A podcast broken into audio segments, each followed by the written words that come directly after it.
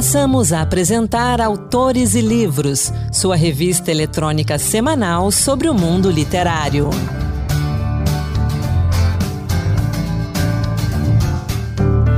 Olá, seja muito bem-vindo. Sou Anderson Mendanha e começa agora mais um Autores e Livros com dicas de leitura, lançamentos, entrevista, novidades do mundo editorial e poesia. Vamos juntos! A gente começa o nosso programa de hoje destacando um projeto de incentivo à leitura desenvolvido em Fortaleza, no Ceará, a Confraria de Leitura. Toda semana, o professor João Teles, idealizador e coordenador do projeto, reúne cerca de 70 crianças entre 8 e 12 anos de idade para diversas atividades que contribuem para ampliar a capacidade de leitura dos estudantes e também ajudá-los a compreender o mundo onde vivem. O professor João Teles fala mais desse projeto para gente. Que prazer esse contato com vocês. Eu sou o professor João Teles, sou coordenador há 26 anos do projeto Confraria de Leitura, que fica em Fortaleza, atende a 70 alunos e foca a cultura nordestina. A gente trabalha com empréstimo de livros, com roda de conversa, é, com debates, com palestras, com depoimentos, com vídeos, música, teatro, etc. Nós somos um projeto bem plural e com leituras diversificadas. Nosso trabalho fica na periferia de Fortaleza, no bairro Bom Jardim, e reúne uma turma muito carente, mas muito animada por leitura e por crescimento pessoal. Um grande abraço. Projetos como a Confraria de Leitura devem ser sempre incentivados e apoiados. Se você quiser colaborar de alguma forma, conheça mais sobre o projeto no perfil arroba confrariadeleitura.25 no Instagram. E a gente começa nossas dicas de leitura com um livro muito divertido da Companhia das Letrinhas, que apresenta 10 versões diferentes para o conto A Roupa Nova do Rei, de Hans Christian Andersen. No livro As Roupas Novas dos Reis, da dupla José Roberto Toreiro e Marcos Aurelius Pimenta, ilustrado por Daniel Araújo, os pequenos leitores acompanham a conhecida trama se repetir com reis de lugares como Egito, Roma, Benguela e o Japão Todos eles são enganados por um falso alfaiate que viaja o mundo à procura de reis vaidosos, dispondo-se a fazer uma roupa como ninguém nunca viu. Já sabemos que tal roupa não existia, mas esse alfaiate malandro é bem criativo em suas produções. Tem roupa de borboletas, de flores, roupa que só os bons de coração e os corajosos conseguem ver. Em todas as vezes, o rei da vez cai direitinho no conto e sempre aparece uma menina sardenta vendendo alguma coisa para dizer a verdade nua e crua para o rei. Tem até a versão em que o próprio rei consegue rir de si mesmo. E o alfaiate? Esse sempre dava um jeito de arrumar um animal ou um veículo bem ligeiro para escapulir e ir atender algum outro soberano por aí.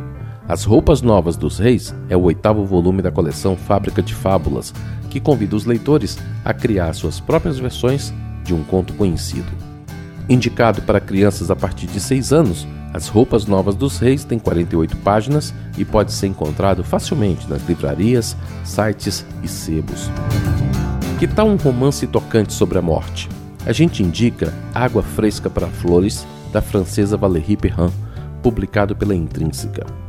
A narrativa acompanha Violette Toussaint, uma zeladora de cemitério cujos dias são marcados por confidências. Sua casa funciona como um refúgio para aqueles que vão prestar homenagens aos entes queridos, um abrigo diante da perda, um lugar em que memórias, risadas e lágrimas se misturam, a xícaras de café ou taças de vinho. Mas como ela chegou a esse mundo onde o trágico e o excêntrico se combinam? Com quase 50 anos, a zeladora coleciona fantasmas, uma infância conturbada, um marido desaparecido e feridas ainda mais profundas mas encontra conforto entre os rituais e as flores do seu cemitério. Sua rotina é interrompida, no entanto, pela chegada de Julien Seul, um homem que insiste em deixar as cinzas da sua mãe no túmulo de um completo desconhecido. Logo fica claro que essa atitude estranha está ligada ao passado difícil de Violette, e esse encontro promete desenterrar sentimentos há muito, há muito esquecidos. Com a sua comovente poética do cotidiano, Água Fresca para as Flores, é uma conversa de peito aberto sobre a morte, o valor da vida e as dores de quem fica. É um relacionamento íntimo e atemporal sobre a capacidade de redenção do amor. Nossa dica agora é Planícies, do argentino Federico Falco, lançamento da Autêntica Contemporânea. Um romance sutil e delicado que aborda a dor da separação e a passagem do tempo na planície, morada e metáfora, inclusive para o cultivo da própria escrita. Na cidade, perde-se a noção das horas, da passagem do tempo. No campo, isso é impossível. Esse é o começo da história de um homem que muda de endereço, da cidade para o campo, em busca do seu passado e também do seu futuro. Após o fim da relação com o namorado, o protagonista e narrador sai à procura de isolamento num lugar onde o tempo é quase palpável e é possível cultivar a memória, viver o luto e se reestruturar para uma nova vida. Em Planícies, o espaço é a província, o interior da Argentina e suas paisagens, em contraponto à vida na metrópole. As reflexões desse personagem, que também é escritor, aproximam a elaboração das perdas, o luto e os processos da escrita dos cuidados com uma horta, sem deixar de recorrer à infância, à memória e ao amadurecimento. Prosa carregada de poesia e precisão entre silêncios e aprendizagens que aponta para a importância de contarmos nossas histórias. Planícies está disponível tanto no formato impresso quanto no digital e pode ser encontrado a partir de 45 reais. Se você quiser outras dicas de leitura, acesse o Instagram e use a hashtag Dicas Autores e Livros. Lá você vai encontrar muita coisa legal e interessante. Você conhece o projeto Biblioteca de Gentes? O jornalista e escritor, vice-presidente do Sind Escritores, aqui do Distrito Federal, e coordenador-geral da Biblioteca Demonstrativa do Brasil Cultural, Marcos Linhares, conta pra gente o que é o Biblioteca de Gentes e como foi a primeira edição desse projeto. Entrevista. Marcos, bem-vindo a Autores e Livros. Vamos falar desse projeto Biblioteca de Gentes. O que é a Biblioteca de Gentes? Olha, ele é inspirado num projeto que começou na Dinamarca, lá em Copenhague, chamado Human Library. O que, que é isso? Lá, diferente do modelo que a gente que é uma inspiração, que a gente adotou aqui em Brasília, eles, eles, você chega no balcão no dia determinado e você tem palavras-chave em que você coloca amor, elevador, manga, enfim. Você escolhe uma palavra, vai para uma mesa, e uma pessoa que, como se fosse um livro, que tem a ver com aquela palavra, senta na sua mesa, você não sabe quem é, uhum. e começa a contar uma história. É como se você estivesse abrindo um livro que você nunca leu, em que aquela palavra que você escolheu compõe aquela história inusitada que você vai ouvir.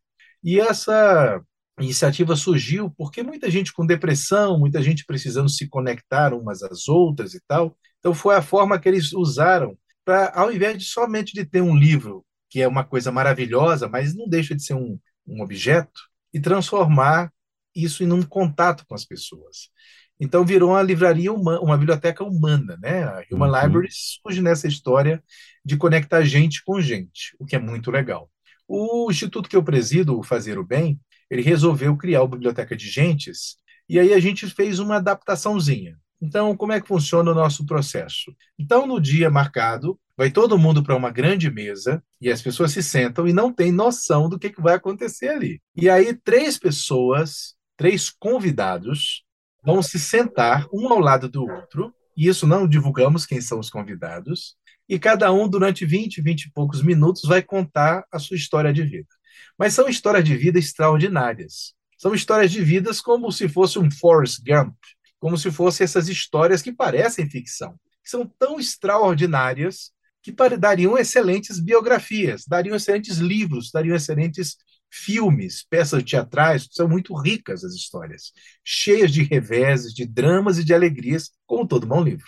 Então essas pessoas contam as suas histórias e depois elas estão abertas para interagir com seus leitores. Então, as pessoas estão lendo aquele livro, livro vivo na sua frente, e vão fazendo as suas anotações como se estivessem lendo um livro e fazendo ali as suas anotaçõezinhas ali, marcando com seu marca-texto o pedaço que achou mais interessante, achou curioso, ficou com alguma dúvida, e depois eles vão interagir com as pessoas que estão lá. Então, eles vão, dessa forma, interagir com os autores dos livros, das histórias que eles acabaram de ouvir.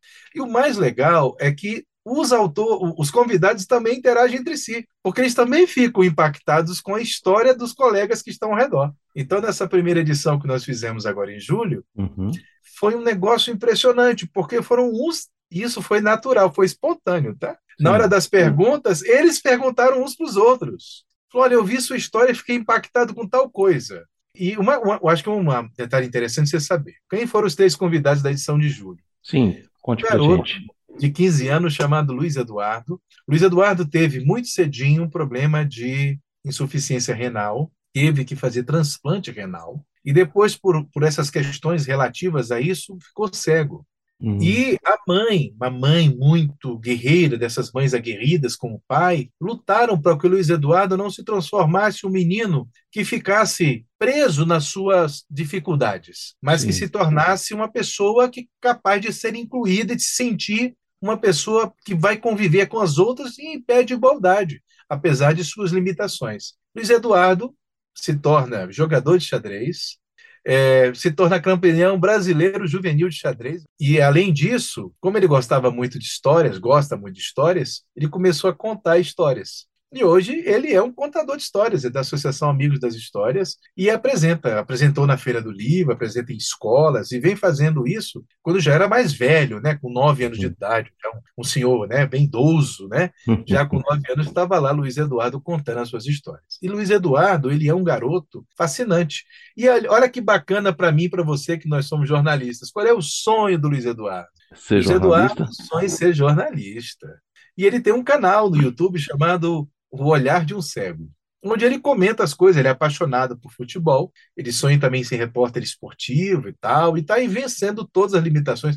E um dia eu ouvi falar da história do Luiz Eduardo, liguei para ele, conheci ele, a mãe, a Janaína, e me tornei um padrinho, padrinho dele de jornalismo. Quero que ele seja nosso colega, está trabalhando para isso. E Luiz Eduardo, aí começou, falou, então me manda livros. Aí comecei a mandar um monte, mas me manda em PDF que tem o leitor Sim. Né, que transforma isso em áudio. Leu todos os livros, ouviu todos os livros. Olha, ele é fascinante. Então, são quem participa ali tem histórias é, para contar, histórias que podem mexer com a gente, como os livros mexem com a gente. Essa é a ideia.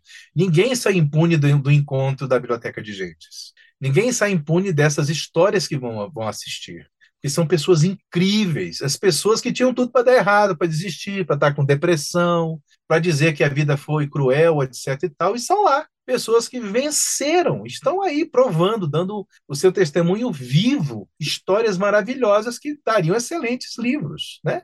É, a segunda pessoa foi a Núbia Santana, hum. uma menina do interior, acho que é Iguaraci, interior de Pernambuco, e muito pobre, e a família, é, e ela trabalhou em carvoeiros, imagina, trabalho infantil, 8, 9, 10 anos de idade, com fome, passou muita fome. E essa menina se reinventa a partir do desejo de estudar. Só que a escola que ficava mais próxima da casa dela ficava a 18 quilômetros. Então ela tinha que andar todos os dias, ir e voltar, junta 18 com 18, Anderson. 36 quilômetros todo dia? Todo dia. E ela consegue estudar, e aí, por várias coisas que acontecem na vida, um dia alguém fala: Nossa, você é muito bonita, parece com uma modelo, uma atriz da Globo e tal. Você podia ser modelo, ser muito bonita tal. Ela, esse cara não está falando comigo, né? Conseguiu me enxergar, né? Bem, a vida transformou tudo de maneira que ela acabou parando em Recife, foi a Miss Pernambuco, e ela, querendo estudar, não ficou só na beleza. Ela fez cinema, fez teatro, veio para Brasília, estudou aqui no Dulcina, e o que, que esta moça faz hoje, essa bela figura que é a Núbia Santana? Montou um instituto chamado Lumiarte e ela faz filmes, produções audiovisuais, e o instituto ela emprega, Anderson, hum. meninos egressos do sistema socioeducativo. Ela dá chance a pessoas sem oportunidade.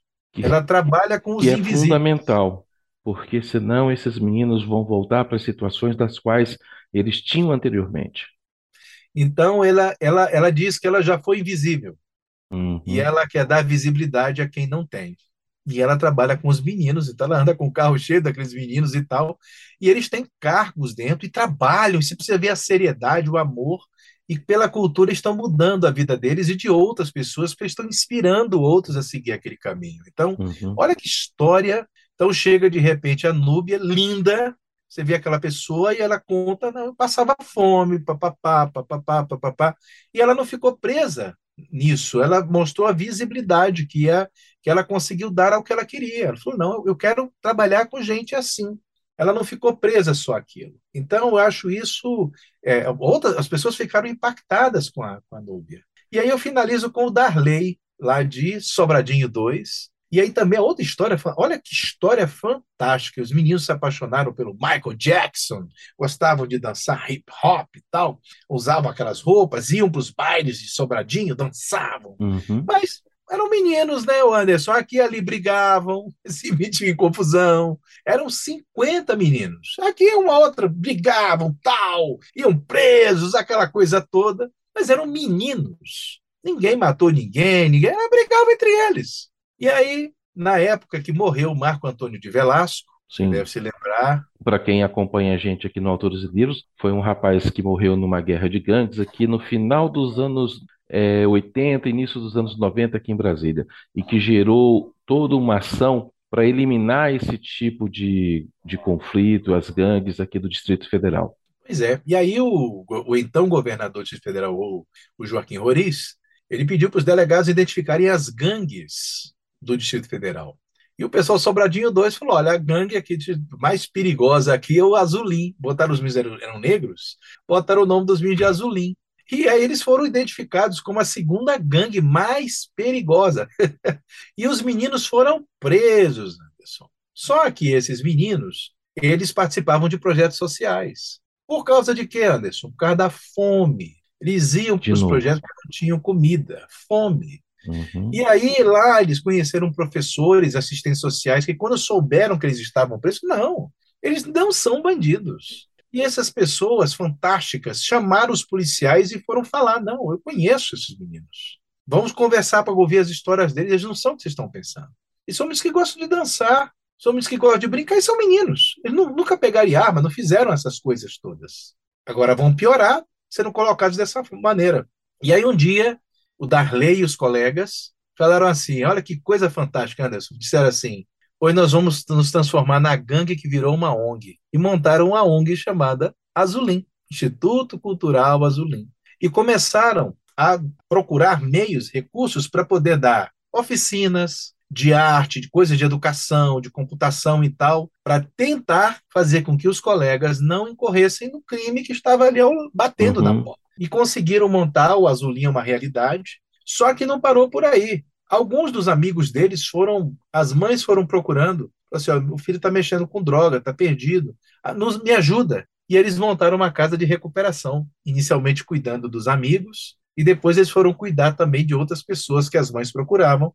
E tem uma casa de recuperação, Mar, Mar Vermelho, em que eles cuidam de pessoas, a, a, hoje eu acho que estão em torno de 20, 25 pessoas lá, e nem sempre conseguem a ajuda do Estado e saem aí é, procurando de todas as formas, como com, com, doações e tal, ajudar as pessoas a procurar outro caminho. Então, o Azulim faz um trabalho, rapaz, espetacular. Pra você ter uma ideia, o que eu mais gosto hoje das oficinas deles, eles têm lá 60 cursos em parceria com a faculdade, dando curso de tecnologia e tal, gratuitos dentro da instituição. Uhum. Mas tem um que eu acho que você vai adorar, eu te convido um dia, se você quiser ir lá comigo, você é meu convidado, você vai amar. Eles têm um curso que acontece na hora do almoço com as mães de amigos que estavam com depressão. Eles fazem uma dança terapêutica, eles dançam muito bem. Uhum. Eles pegam a senhorinha de 65 a 84 anos e botam as, essas velhinhas para dançar. E, assim, e, elas venceram. E assim a... traz alegria para quem precisa de alegria. E estão lá fazendo esse projeto lindíssimo. E o Darley estava lá para dizer isso. Darley é Marcos. é poeta, é pedagogo e se formou e fez um caminho. Só que, assim como a Núbia, ele não aceitou só fazer por si. Ele devolve para a sociedade o que ele conquistou. Marcos, e aí, quando é que vai ser o próximo encontro? E eu pergunto mais também: é possível acompanhar esses encontros também de forma virtual? É sim. A partir de agosto a gente vai transmitir. É, é um encontro por mês. O próximo encontro vai ser no dia 11 de agosto, às sete e meia da noite, às 19h30, presencialmente lá na biblioteca. Você está convidado aí para o próximo. Já temos novos convidados maravilhosos. Então, vou, nesse tá eu vou. E para quem está nos, nos, ouvindo, é, você encontra isso no nosso BDB, Biblioteca Demonstrativa do Brasil, BDB Cultural. Se você botar no YouTube, você acha, você vai assistir uhum. lá, no BDB Cultural. E você também vai conseguir assistir no nosso Facebook, bdb.cultural. no Facebook você consegue assistir ao vivo em qualquer lugar que você, você estiver. Então, um projeto que a gente está com muita alegria, já fiz a curadoria dos novos é, convidados, e é lindo, assim, quando termina, essa primeira edição foi fantástica, quando terminou, eles se abraçaram, eles começaram a trocar telefone, as pessoas foram conversar, foram entre e as pessoas não queriam sair porque ficaram encantados, e eles encantados uns com os outros, os convidados impactados com a vida do outro que estava ao lado. Aí uns trocaram figurinha, então assim, o Luiz Eduardo já vai visitar o Azulim, a Núbia já vai querer fazer um filme com eles, então assim, olha como é que a coisa meio que que se imbrica, né? Porque são histórias lindas e, e todos muito gratos de estarem ali. É essa que é a ideia da Biblioteca de Gentes, então, 11 de agosto, todos convidados. Marcos, Obrigado pela sua participação aqui no Autores e Livros. Prazer, obrigado. Se você quiser acompanhar o próximo encontro do projeto Biblioteca de Gentes, anota na agenda, dia 11 de agosto, a partir das 7h30 da noite, na Biblioteca Demonstrativa do Brasil, na 506 507 Sul, ou pelo YouTube, no canal do BDB Cultural. Se você quiser saber mais sobre a Biblioteca de Gentes, visite o site bdbcultural.com.br. E na semana que vem, o Marcos Linhares volta a participar do nosso programa falando do seu mais recente livro, Mayra e a Floresta Viva. Livro que é o primeiro volume de uma série que narra o encontro de duas adolescentes, Mayra e Luana. A partir de uma situação dramática, as duas adolescentes vão viver uma série de aventuras que ressaltam e valorizam a força da amizade e do companheirismo. E chegou a hora da poesia. No Encantos de Versos de hoje, Marluce Ribeiro nos fala de Simone Brandes. Encantos diversos, poemas que tocam. Olá, hoje o Encantos traz para você versos de Simone Brantes. Natural de Nova Friburgo, Rio de Janeiro, onde nasceu em 1963, Simone Brantes é professora de língua portuguesa e tradutora Estreou na poesia em 1999 com a publicação do livro Pastilhas Brancas.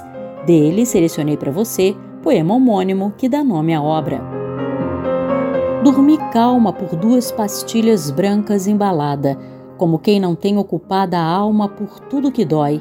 Talvez, apartada de mim, minha dor tenha andado por aí perdida, ou tenha ficado o tempo todo aqui bem próxima, estendida sobre a cadeira, como essas roupas que se despem na véspera e se vestem sem pudor no dia seguinte. Em 2002, Simone Brantes lançou No Caminho de Swan. Vários de seus poemas foram publicados em jornais e revistas como Ítaca, Sofia, Inimigo Rumor e etc., e na antologia Poesia Andando, 13 Poetas no Brasil. Ouça agora um metapoema extraído da revista Poesia Sempre, de maio do ano 2000. O poema é uma joia, é certo. Por isso agrega a gema de brilho seleto, pedras de ouro recobertas, mas entre elas uma que de tão opaca ao teu olho escapa. Cisco brita, carvalho, entulho agrega para que elas brilhem mais e mais discretas. A palavra cobra se descolubra em língua morta, mas não procure sob ela o invertebrado sinuoso, aquele que te injeta peçonha, visco, nojo, pois que esta é couro de cobra, vazio do que lhe dá corpo. Mas não couro com que se fazem cinto, sapato, bolsa, mas palavra couro ressequida, resto entre reliqué, beleza inútil, inofensiva. Quando o negrito cai sobre o branco da página e cava o céu, o pássaro, o sol estático na asa, o centro duro e escuro da pedra, onde todo o silêncio recolhe e grava, momento é do poema, o fiat lux da palavra.